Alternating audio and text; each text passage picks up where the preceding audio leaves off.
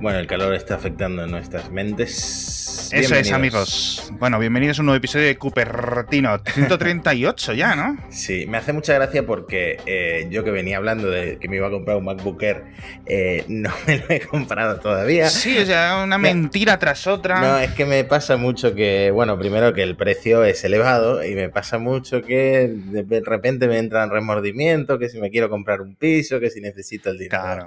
Entonces, todavía no me decido. Ahora, lo que tienes que hacer es dejar de seguir a Antonio Sabán de Genbeta en Twitter, porque yo creo que ha roto, ha cancelado más pedidos con sus tweets. Es cierto, es cierto. Es gracioso. Por un poco de contexto, Antonio Sabán, un amigo del programa, que la verdad que anda dando algunos datos diciendo, joder, es que los M2, es que los MacBook Air nuevos, es que no sé qué, pero bueno, en fin. ¿Qué, ¿Qué viene esto? A que quizá la persona, una de las más inesperadas, ya tiene su MacBook Air M2 que es Linus Torvalds. Ah, perdón, ¿qué iba a decir yo? ¿Dónde es, cierto, es cierto, Alex Barredo, el creador de Cupertino, usa Windows. No olvidemos, no, olvidemos, ese dato que se pasó a Windows hace un par de años. Ya van dos años, sí, sí, sí, Aquí felicito, felicete. En fin, como dice Matías, Torvalds está usando un MacBook Air. Linus Torvalds, fundador de Linux, etcétera. Obviamente, pues una de las personalidades que más ha hecho por el avance de la tecnología en las últimas dos, tres décadas. Y, el, y sabemos que tiene un, un MacBook Air con M2 reciente, recentísimo, recién salió del horno, porque él mismo lo dijo cuando envió el, último parche, la última actualización del kernel de Linux al eso, lo comentó. Y yo, ah, pues mira, lo he enviado desde desde un MacBook Air. Obviamente, y además con muy buenas palabras, hacia el proyecto Asahi Linux, del que ya hemos hablado aquí en profundidad, un proyecto capitaneado por Héctor Martín, un desarrollador español que vive en Japón y que están haciendo un trabajo magnífico, como decía otra gente. Dice, leí un comentario, yo el otro día estaba haciendo streams, ¿no? Él en directo, él suele hacer muchos streams, tanto él como otra gente de su equipo, programando en directo. Y decía uno, yo me considero programador, trabajo de programador, luego te veo a ti lo que estás haciendo como programador y dices, es como si fuéramos niveles completamente diferentes. Francamente, lo que pueden hacer Héctor Martín y su, e-, y su equipo es increíble porque están consiguiendo trabajar sobre pues, un sistema completamente indocumentado, un sistema que está allí y un sistema que yo no diría que está disponible para todo el mundo, yo no diría que es una cosa que podríais usar, como está usándolo Linux Torvalds, eh, para vuestro día a día, para vuestro trabajo, pero poco a poco la verdad es que va avanzando bastante, ¿no? Hmm. En fin, sobre esto ha tenido muchas críticas, entre comillas críticas, ha habido muchos comentarios en principio negativos, eh, porque algunas personas no han entendido bien cuál es el concepto, cuáles son las metodologías detrás de Asahi Linux, es decir, cómo es posible que un sistema como, cosa que Linux funcione en, procesado, en ordenadores con procesadores y arquitectura Apple Silicon y si Apple en el futuro no puede mm, decir, pues hasta aquí, y ya no va a funcionar, ¿no? En principio, Héctor ya se ha encargado él de estos días de volver a decir por enésima vez, dice, esto es, estamos usando un sistema, una puerta que Apple nos ha dejado para la instalación de otros sistemas operativos alternativos. Hmm. No está documentada, eso sí es cierto, y son muchos palos de ciego los que están dando para poder hacerlo. Apple le podría haber hecho mucho más fácil el trabajo con la documentación, pero están haciendo. Es decir, la comparación que algunas personas hacen como esto es como el jailbreak, y cuando Apple decida que van a cortar esa puerta, la van a cerrar, eh, nos vamos a jorobar con Asahi Linux o con otras versiones. No, eso en principio no va a ocurrir, ¿vale? Son cosas, eh, términos eh, diferentes, con lo cual, pues, pues ahora mismo los MacBook, tanto los Air como los Pro, como con M1, como con M2, como en el futuro M3, etcétera, que vayan llegando, pues son unas máquinas para ejecutar Linux brutales, ¿no? Hombre, yo espero que Apple acabe abriendo un bootcamp para instalar en estos Apple Silicon, en estos ordenadores con Apple Silicon otros sistemas operativos. Sí, porque, la cosa está yendo más lenta ¿eh? de lo que muchas personas pensaban. Eh, es que ya se ha visto que Windows virtualizado, emulado, en Parallels, en VMware, etcétera, va mejor de lo que va Windows con el procesador ese de Qualcomm en Pero, las Surface esas, las X, pues sí. Pero sigue siendo una emulación, no sigue siendo algo directo, con lo cual tienes unas limitaciones de rendimiento. No sé si alguna vez hace poco leí que como Parallels, creo que Parallels específicamente te limitaba un 50%, no recuerdo muy bien estas partes. Pero vamos, que obviamente a través de una virtualización, pues está guay porque puedes utilizar múltiples sistemas operativos a la vez, tener cosas que es lo que te permiten las máquinas virtuales, pero no es lo que muchas personas quieren, sobre todo para términos gráficos, etcétera. Decir, no, es que funciona muy bien el GTA V. Eh, vale, el GTA V es de hace ya 10 años casi, ¿sabes? majos, o sea, así es como la mítica foto de Andrés Iniesta con el iMac con Windows 7. ¿Te has visto esa foto? Así que bueno, como dice Matías, poco a poco. La verdad es que el soporte de ARM en Windows está muy avanzado, pero esa compatibilidad de base pues aún no está y aún faltan algunos peldaños, tanto para Linux como para Windows como para otras cositas. En fin, hablando de cosas que se retrasan, por cierto, iPadOS, el rumor, creo que lo dijo Mark Gurman, ¿no? Sí, bueno, esto eh, ya lo están poniendo un poco al nivel de, del macOS, porque no sería la primera vez que iOS, la nueva versión, sale antes que macOS. Pero lo de iPadOS me parece que es una cosa inédita, que salga en una mm. fecha pues más retrasada que iOS, ¿no? Mm, sí, estamos hablando de la versión 16, obviamente, y estamos mm. hablando de un retraso pues, de un mes, algo así. De nuevo, según lo que ha dicho el propio Mark Gorman en Bloomberg, en principio se debería, yo entiendo que a cosas de Stage Manager y cosas que no están funcionando bien dentro de las betas, ¿no? Supongo, supongo que tienen que ver con eso, sí. Al final es lo que más separa iOS de iPadOS, ese sistema de, de, gestión de, ventanas. Sí, pero bueno, eh, no sabremos si esto, obviamente, yo entiendo que Apple no va a lanzar los iPad Pro con M2, por ejemplo, que sabemos que llegarán esas fechas antes de que esté listo iPadOS 16 o a lo largo de las mismas fechas. Es posible que salgan dos, tres días antes, cinco días, una semana antes, ¿no? Por ejemplo, ¿no? con una versión ya incorporada de iPadOS 16. Pero bueno, eh, nos puede decir un poco sobre hardware, que es lo que quiero hablar. Yo, no sé, plan, muchos esperamos la versión final de iPadOS 16, pero también muchas personas están tanteando la versión final de, iOS, de iPadOS 16 para ver cuándo se renuevan los iPad Pro con no sé qué, ¿no? Porque, hostia, este M2 en unos iPad Pro puede ser muy goloso, a hmm. pesar de que... Por cierto, que no lo tenemos apuntado, pero hemos hablado mucho de filtraciones de los próximos iPads y tal, pero el iPad básico, el que no cambia desde hace años, ya se están filtrando ah, esquemáticos con un nuevo diseño, sin el, la toma de auriculares, eh, un diseño más moderno, por fin, por fin tocan ese diseño y ahora solo falta que muera el iPhone SE que también sigue ahí resistiendo con el botón de Touch ID. ¿Ese, el, iPhone SE sigue teniendo la toma de auriculares? No me acordaba, fíjate. es, eh, o sea, son los que toma, de toma de auriculares no. En el iPhone SE lo que tienes es el botón, el Touch ID, ah, el diseño antiguo, pero la toma de auriculares se la cargaron. Eh, yo he leído algunas quejas. Yo creo que la verdad, estos días ya es hora de parar estas quejas. Fíjate que estas, eh, hace unas semanas ha sido la primera vez, la primera vez que a mí me ha incordiado el no tener el puerto de auriculares en un dispositivo de Apple. La primera vez en no sé cuántos años, lo cual dice poco o dice, dice, muy, dice muy malas cosas de mí, ¿no? Eh, y fue porque en un vuelo en avión me llevé mis auriculares. Bueno, me llevé estos con el cable para no usarlos por Bluetooth, etcétera. Y les conecté con un adaptador de jack a, a Lightning. Claro, ¿qué pasaba? Pues que era un vuelo largo, y que no podía tirar de la batería mientras utilizaba los cascos, ¿no? Con lo mm. cual, ese problema que muchas personas ya comentaron en 2018, en 2017, a mí me ha mm. ocurrido por primera vez en 2022. Pero bueno, la verdad es que son eh, peripecias del día a día, ¿no? Eh, están los, ¿cómo se dicen? Los divisores estos, ¿no? Que te permiten hacer las dos cosas a la vez. Así que si yo, no, os descubro nada nuevo. Yo estoy ya muy metido en el mundo Bluetooth, pero una cosa con la que soy un desastre es cargándolos. Entonces, siempre llego a trabajar y resulta que los auriculares no tienen batería.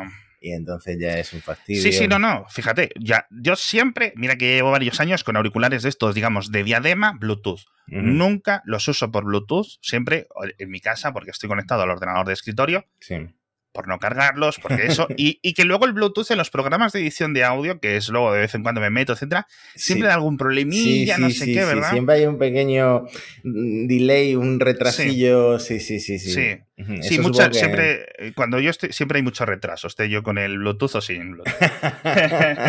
en fin, eh, sigamos con los rumores, vamos a, vamos a meternos un poco a hablar de, rumores, ya que hemos metido estos nuevos eh, iPads eh, sin puerta auriculares. De nuevo, un rumor, este lo vamos a calificar como un 1 de 10, lo del iPad, porque ha sido unos pantallazos en Twitter y cosas así. Podría ser, podría ser, ojo, pero bueno, tampoco es el fin del mundo.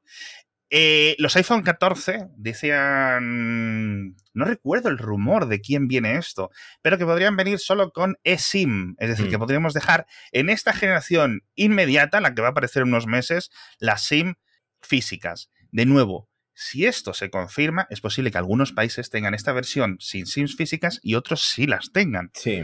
Esto lo habíamos comentado, esto lleva dando vueltas un tiempo, o sea, quizá ahora se esté volviendo un rumor más serio porque se acerca el lanzamiento, pero esto empezó yo creo cuando en Estados Unidos quitaron de la caja de los iPhones, quitaron la, la SIM física porque allí como que va muy asociado al operador cuando compras el iPhone, etcétera.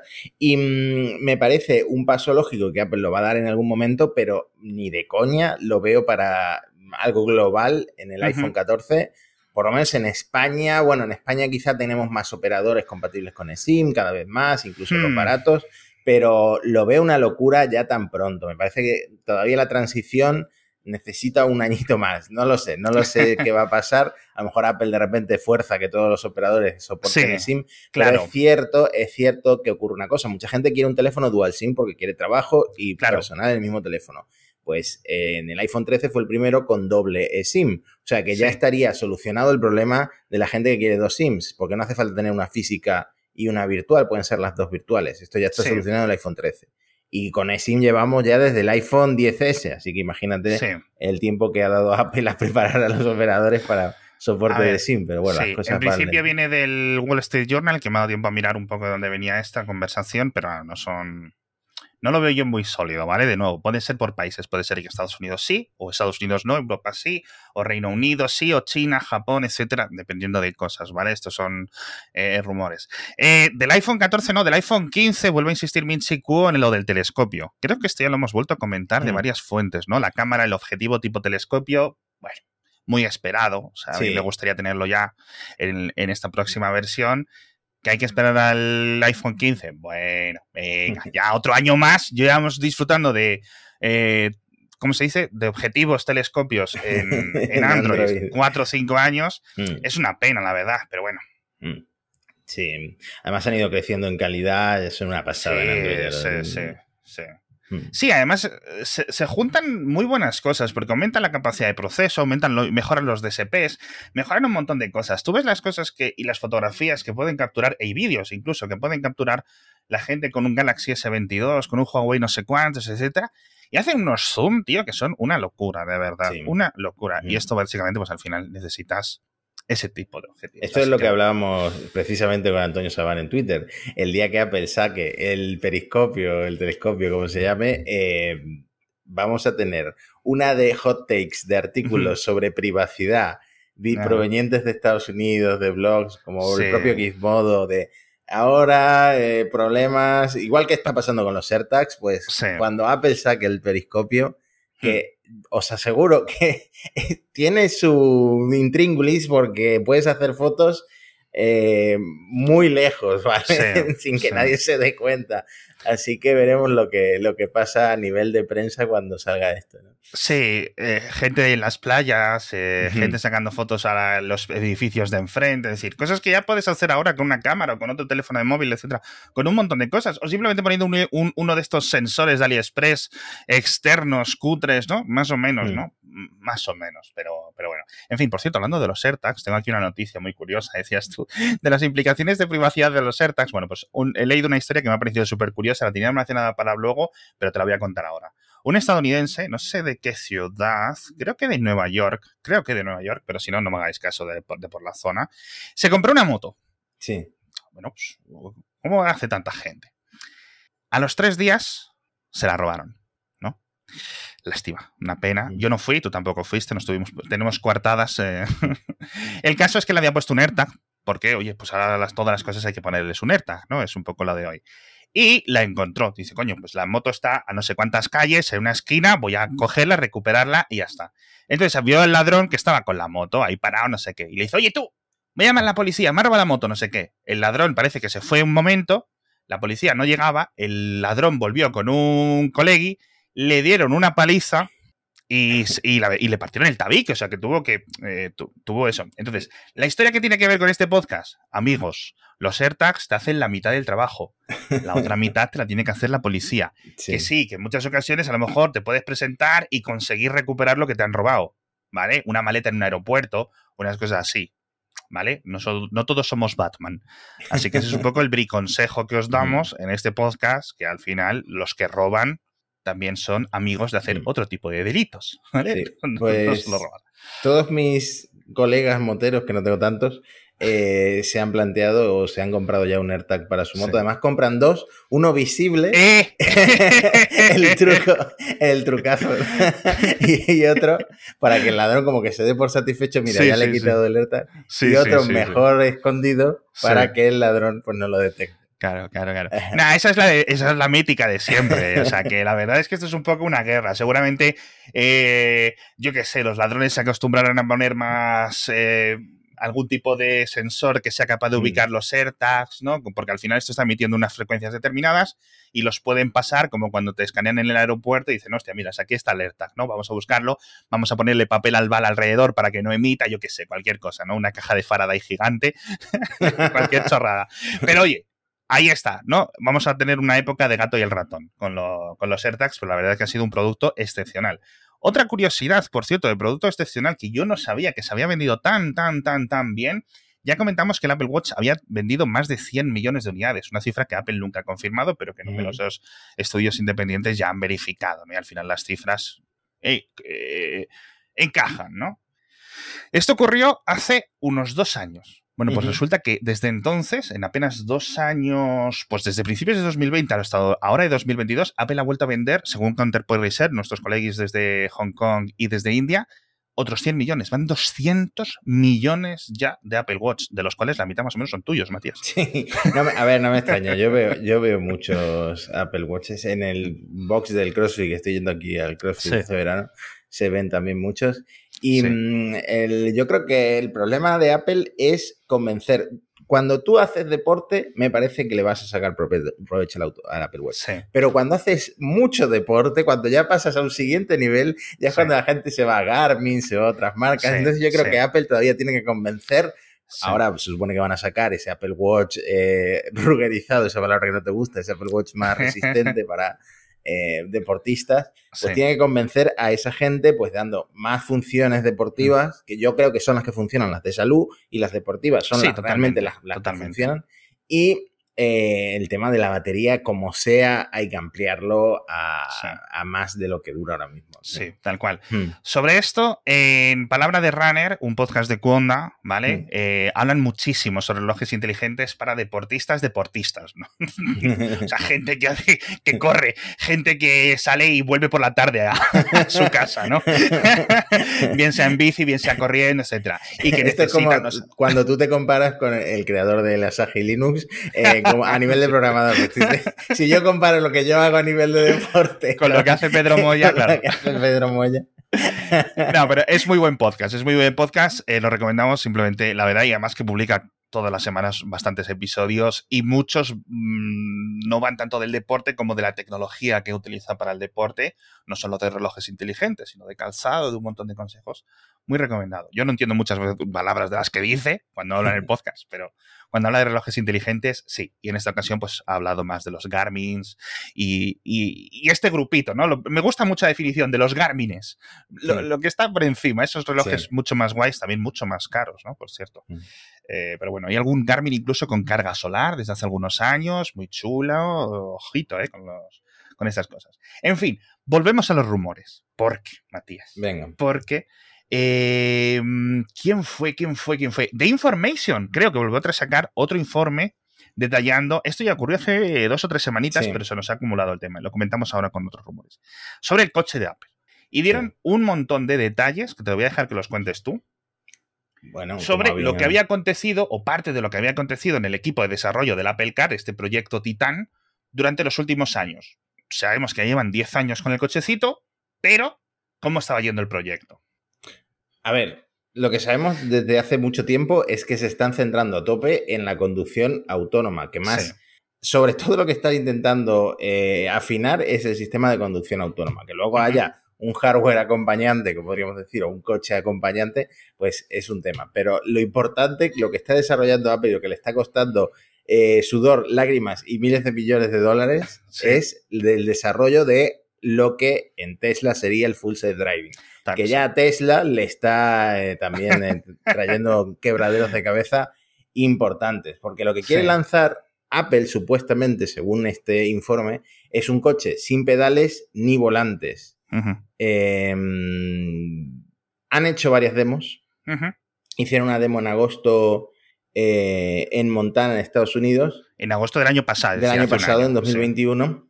En un recorrido de 65 kilómetros solamente. Entre una localidad que se llama Bozeman y una estación de esquí. Perfectamente.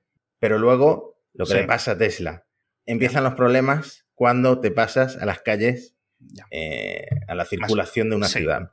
Es decir, que, en autovía, en carretera, más o menos por decirlo, nacional, etcétera, bien, te tomo las curvas, etcétera. Efectivamente, las comparaciones con el FSD y con el sistema de Tesla y de otros fabricantes, es decir, lo que tiene Toyota en Japón, lo que tienen tantas empresas en China, lo que tienen tantas empresas en Corea del Sur, en Europa, etcétera, es lo de siempre.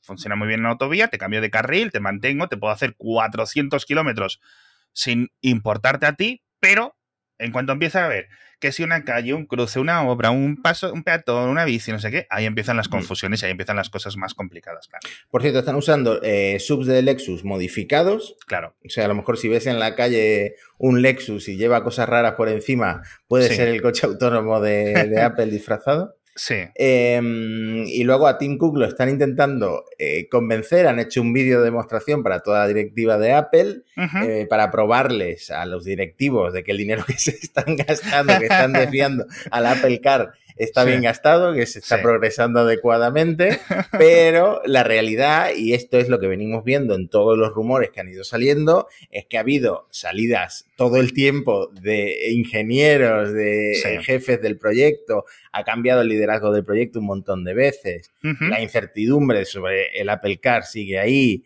ha habido cambios constantes de objetivos. Todo esto, si tú escuchas los cupertinos sobre el Apple Car, lo puedes ver desde hace años. Sí, sí, tenemos em, buena hemeroteca al respecto. Claro, y recordemos que este proyecto le está costando a Apple más de mil millones de dólares al año en investigación y desarrollo. O sea, toda esa montaña que tenía Apple ya es más pequeña, toda esa montaña de dinero ya es más pequeña por lo que se están gastando en I más D que se podrían gastar mucho más, también te digo, ¿eh? que, no es que Apple se vaya a quedar pobre por esto, pero sí es cierto que ya son muchos años invirtiendo mucho dinero. Y bueno, hombre, que les funciona eso, pues al final no es un tanto un gasto, sino una inversión. El problema, como dice este artículo, es que Tim Cook está un poco frío con este proyecto. Es que Tim Cook no está involucrado, no se preocupa por él, ¿no? Pues, ¿Cómo de fiables son estas fuentes, etcétera? Bueno, yo de Information la verdad es que me fío bastante, ¿no? Bueno, desde luego el Apple Car sigue, sigue adelante porque han fichado a un diseñador de Lamborghini. Sí. Entonces... A Luigi. Luigi, Luigi Taraborelli. Perdón a, la comunidad italiana, escuchante. O sea, que no este es algo que se haya descartado, que sigue, sigue en marcha esto de la. Sí, un diseñador veteranísimo de Lamborghini. Es que, no sé, no sé, me, ha extrañado muchísimo ese titular, tío. O sea, es, cierto que han fichado. Entra mucha gente, es lo que decías tú. Entra gente, sale gente 18 meses después, 20 meses después, dos años después, eh, gente de Mercedes. O sea, es que lo, lo que llamamos leyendo y escuchando y viendo los últimos ocho años, sobre todo de los, de los diez, es increíble, tanto de software como de diseño, como de no sé qué, como de un jefe que entra, otro jefe que despido. Es que han pasado diez años, tío. Es que la gente cambia mucho, ¿no? Los objetivos laborales de tanta gente durante todos estos años. Así que. Yo, bueno, yo creo que tienen claro que, igual que, por ejemplo, Mark Zuckerberg tiene claro que el futuro es metaverso, yo creo que alguien en Apple en algún momento tuvo claro que el futuro es que vayamos todos en coche sin volante, mirando el móvil mientras el coche nos lleva a donde Y comprando gemas del Candy Crush y dándole a Apple el 30%, que es al final lo que es donde van a recuperar esos miles de millones de inversión. En fin, eh, dejamos un poco el coche atrás porque al final no sabemos si es algo que vamos a ver nosotros, nos van a ver nuestros nietos, van a ver, yo qué sé, no lo sé. Lo que vamos a ver, por cierto, la cuarta temporada de For All Mankind. Mm, bueno, la tengo pendiente. Ah, vale, vale, vale, La serie, la serie en general la tengo ah, pendiente. Pero bueno, ya ha ido avanzando, ¿eh? que ya he visto em, Severance, que he visto la de los dinosaurios. Poco a poco, poco, a poco, pero poco a poco, Matías. Voy en la dirección correcta. Tú como el coche de Apple. ¿eh? Más lento de lo esperado, pero no dejas de moverte. En fin, eh, que lo han renovado por una cuarta temporada. Ya sabéis que esta es una serie de exploración espacial eh, dirigida, creada, guionizada por mi amigo barra novio barra querido héroe Ronald Moore, uno de los creadores de, creador principal de Battlestar Galactica, uno de los grandes mentes pensantes dentro del Star Trek moderno. Y pues la verdad es que le está saliendo un pepinazo de serie. Esto está en Apple TV y bueno, pues tienen menos público. Si esto estuviera en Netflix, esto sería algo completamente una bomba que todo el mundo la ve, que no sé qué. Está en una realidad alternativa de una carrera, eh, digamos, espacial alternativa. Van mucho más avanzados. En la tercera temporada ya están en Marte. Y no han llegado, y están en los años 90, con lo cual fijaos, ¿no? Cómo es la cosa. Y en la cuarta temporada, que parece que no será la última, al menos eh, yo creo que es la primera serie o la segunda serie de Apple que llegan hasta la cuarta temporada, eh, ya van a entrar en el siglo XXI, con lo cual vamos a ver hacia dónde y hacia dónde mueven un poco los, los hilos ¿no? de, esta, de esta historia alternativa. A lo mejor empieza a salir Elon o un supuesto Elon, ¿no? Porque hay personajes reales, hay personajes basados en personajes reales y luego hay personajes completamente inventados, ¿no? O sea, hay personajes históricos y otros que no, que, que están un poco inventados en esta futuro alternativo, por decirlo así. Veremos. La verdad es que esto es una serie que es un pepinazo. Si os gusta el espacio, la tecnología, etcétera, tenéis que verla porque es, está muy bien.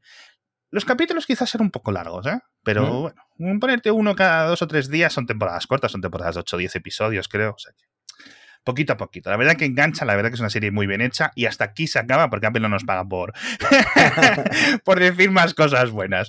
Eh, no, pero en serio, o sea, ya, ya sin bromas. Eh, por cierto, ¿Quieres que te cuente? ¿Quieres que hablemos de reguladores o quieres que te cuente una cosa de Apple Care Plus? Hombre, si me, comparas cualquier cosa con reguladores va a ganar la otra, porque a mí el tema de reguladores me da una pereza. Venga, vale. Luego lo, de, reguladores lo cuento súper rápido después, ¿vale? Eh, ha llegado a España Apple Care Plus con cobertura de robo y pérdida. Es un poco más caro, ¿vale? suben hasta 290 euros durante dos años, es decir, una cobertura de dos años de garantía completa. No es magia, no es magia, no te van a cambiar los iPhone todas las veces que tú quieras, no sé qué, hmm. ¿vale? Pero joder, es la mejor cobertura que hay. 290 euros cada dos años, o me parece que son unos 15 euros al mes, eh, anualizado, algo así, eh, para los iPhone 13 Pro y el Pro Max, ¿vale? Y luego un poquito menos para los iPhone un poco más baratos, ¿vale? Pues 230 euros para los iPhone 13, no Pro, para los iPhone 12, etcétera. Esto es algo que estaba en otros países y que ahora ha llegado, creo que no solo a España, sino a Francia, Italia, etcétera. Apple va haciendo estas cosas por regiones. Ya he leído los típicos listos de, ah, me lo compro, digo que me lo han robado. Eh, primero que obviamente esto es ilegal hacerlo y que si tuviera que engañar o intentar estafar a alguien no sería Apple, porque si alguien te va a restringir el iPhone bien restringido, el que tú has dicho que te han robado, te han perdido, es Apple. Sí.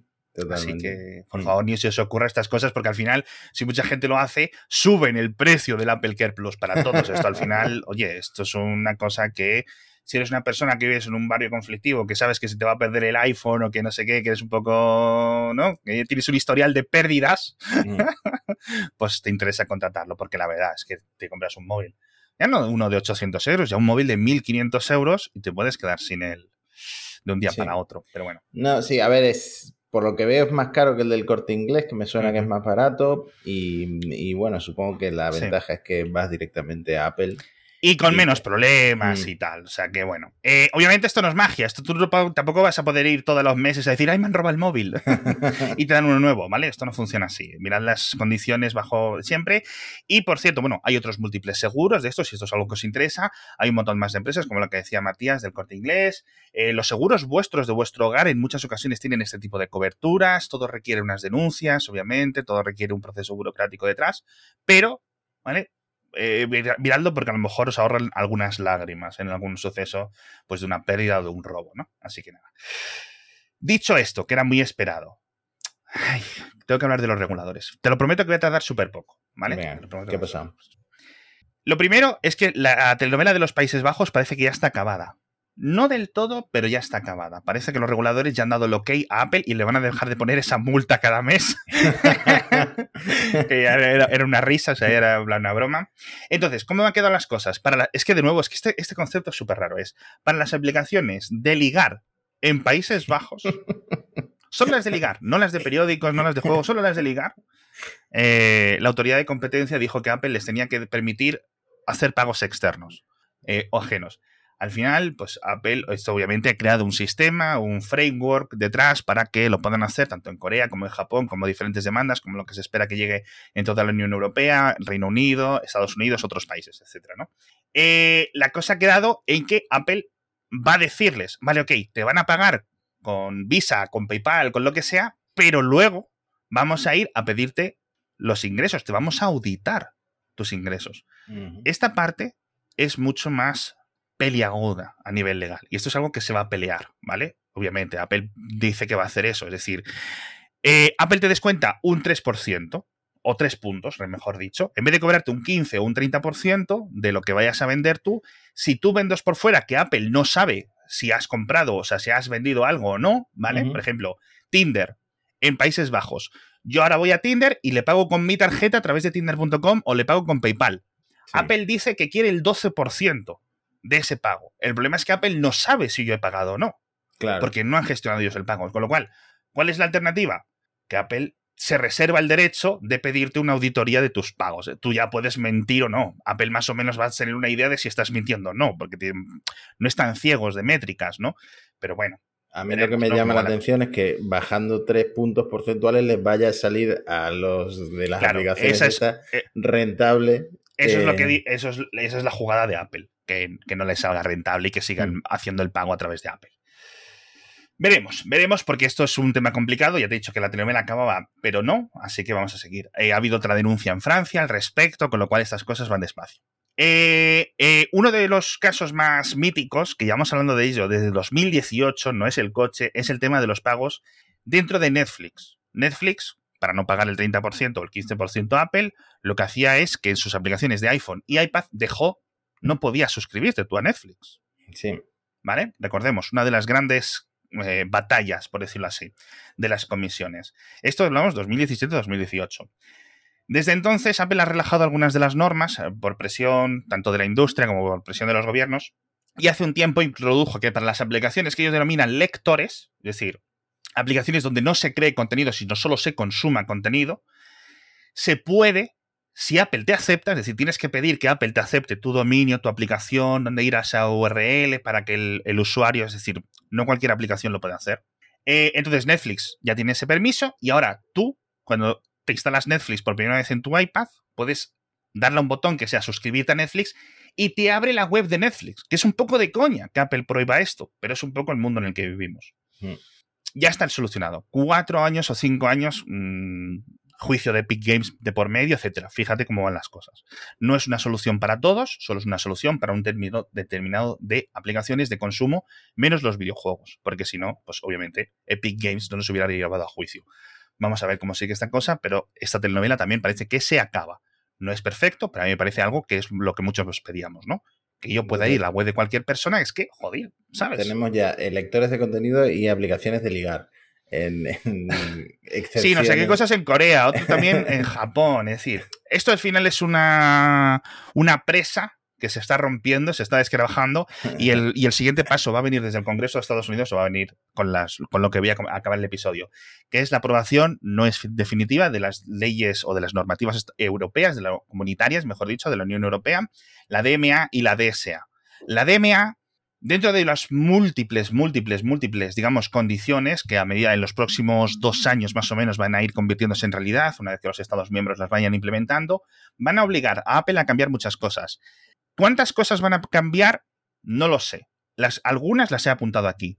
Y me gustaría comentarlas contigo súper rápido. En otro programa lo comentaremos más a fondo. Por ejemplo, va a prohibir que Apple y otras empresas den trato preferencial a sus aplicaciones y productos dentro de la Digital Markets eh, esto es algo que, bueno, podemos todos más o menos entender. Esto es algo que muchas de estas compañías están haciendo. Por ejemplo, Google eh, no lo hace muy bien. Yo creo que Apple lo hace ligeramente mejor, ¿vale? Eso es mm. lo que eh, este tipo de leyes o, este futuro con estas leyes es lo que eh, ha hecho que Apple te permita desinstalar las aplicaciones nativas, o sea, las aplicaciones construidas por ellos, preinstaladas, etcétera, ¿vale? Con lo cual, bueno, esto va a ser difícil. Permitir tiendas de aplicaciones de terceros y carga lateral carga lateral, side loading, este, o sea, carga, descarga externa, en los iPhone y en los iPad. Veremos veremos, porque claro, esta ley... Este es uno de los puntos del juicio con Epic Games en el que Apple era tajante que, que, no, iba... Que eso es un nido de, mm. de piratería y un nido de malware y no sé qué. Veremos, de nuevo, esto es la Unión Europea, podría obligar, con lo cual los iPhone en España podrían funcionar de una forma, los iPhone en México de otra, o podría implicar un cambio mundial. Yo creo que Estados Unidos y la Unión Europea van a no trabajar en tándem, pero sí van a estar haciendo leyes relativamente similares. Y si no es Estados Unidos, va a ser eh, Japón y la Unión Europea, Corea y la Unión Europea, o lo que sea, India también, pero bueno, India la verdad que tiene menos peso en este sentido en cuanto a los iPhone, ¿no? Es decir, que se equipara un poco más Android. De nuevo, a mí me gustaría que esto existiera, pero que estuviera desactivado por defecto, porque realmente tampoco lo creo que lo vayamos a usar tanta gente. Lo vamos a usar tú, yo y tres oyentes. es una opción que yo quiero que esté. Es una opción que también entiendo lo que dice Apple. De nuevo, es una posición un poco difícil. Luego, eh, que los desarrolladores de, los desarrolladores utilicen pagos de terceros. De nuevo, esto es algo que más o menos es esta presa que se está rompiendo poco a poco. Vamos a ver el tema de las imposiciones y de las tarifas ahí. Luego, y, este, y aquí empiezan las complicaciones. Permitir que los desarrolladores integren sus aplicaciones directamente con los servicios de mensajería o digamos que sean interoperables, como iMessage. Es decir, hmm que iMessage sea compatible con Facebook Messenger, que WhatsApp sea compatible con iMessage, que WhatsApp sea compatible con no sé qué. Esto es muy complicado. Y aquí es uno de los sitios que más quejas técnicas ha habido. Se puede hacer intercompatibilidad, ¿vale? No es un, impedimento súper técnico imposible de hacer, pero sí es cierto que requiere algunos, algunas, digamos, decisiones del usuario que dan pie o que abren a las estafas, ¿vale? En cierto sentido, es decir, yo te digo, agrégame para que yo pueda hablar contigo, tú te recibas los mensajes en iMessage y yo te hable desde Telegram, por ejemplo, ¿no? Claro. Pues, coño, me tienes que dar algún dato, es decir, hay algún dato tuyo, privado, que tiene que circular de alguna forma externa y que puede ser peligroso que funcione o que sea exterior de la plataforma. De nuevo, vamos a ver cómo se hace esto. Esto es algo que seguramente vaya a ser judicializado y tarde mucho más tiempo en ver. Tampoco es una cosa que yo espero. O sea, esto es una de las cosas que yo no pido. Entiendo por qué se hace, entiendo por qué se hace, pero bueno, tampoco le veo mucha prioridad. Permitir a los usuarios configurar su asistente de voz que no sea Siri como predeterminado. Tanto Siri en iPhone, pero esto es un podcast de iPhone, de Apple, con lo cual hablamos de Siri. Me gustaría tener Alexa, por ejemplo, en mi teléfono sinceramente, y poder despertarla con una palabra. Estaría guay. Estaría guay. Creo que Apple no, no pierde nada. ¿Tú qué piensas? ¿Te, gustaría tener Alexa en tu iPhone? Eh, obviamente, sí, yo soy usuario de Alexa con, Tengo la aplicación de Alexa instalada en el iPhone, pero claro, no la uso para poner recordatorios porque es más cómodo llamar a Siri, pero sí que sí que podría plantearme pasarme a Alexa si se pudieran. Mm. Sí, yo estoy empezando a utilizar mucho Siri a través del. Le he activado lo de que reconozca que esté siempre escuchando. Sí. Por comandos, no que tengas que darle ya al botón y, he empezado a utilizarlo un poco más estas últimas semanas de, viajes porque estoy usándolo mucho en el coche, etc. Eh, veremos, veremos de nuevo. Vamos a ver cómo va esto.